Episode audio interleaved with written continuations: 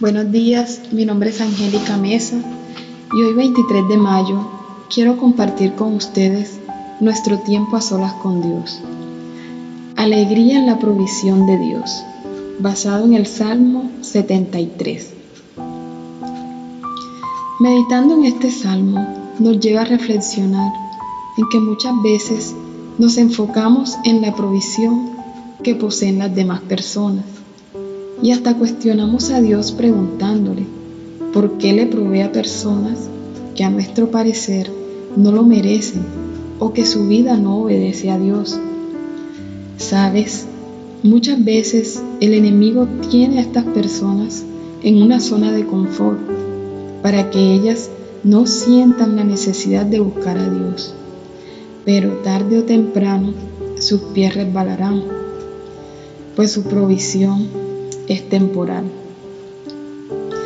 Pero nosotros que hemos nacido de nuevo en Dios, no debemos colocar nuestra mirada en esas personas o en todo lo que ellas poseen, al menos que sean para orar por ellas. Mejor coloquemos nuestra mirada en Dios, en lo que Él ha hecho, hace y seguirá haciendo en nuestras vidas.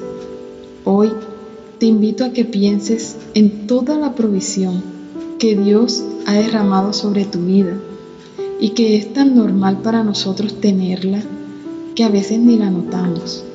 Nuestra salud, nuestra familia, un amigo que nos escucha, un techo bajo el cual refugiarnos, hasta el aire que respiramos y sobre todo nuestra mayor riqueza y nuestra mayor provisión es que lo tenemos a Él Recuerda, Dios está contigo y como está escrito en el versículo 105 del Salmo 119.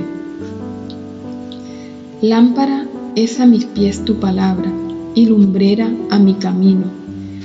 Tener la dirección y la luz de Dios en nuestro caminar tiene un valor invaluable. Nada se compara a esto. Entonces, Demos gracias a Dios y no tengamos envidia de los demás. Más bien, estemos gozosos porque Dios está con nosotros. Ten confianza en Él. Y si hoy tú tienes necesidad de que Dios te provea algo que necesitas, ten presente que puedes acercarte confiadamente al trono de la gracia y pedir lo que estás necesitando. Confía en Él y en que tu mejor temporada está por llegar. Que tengas un feliz y bendecido día.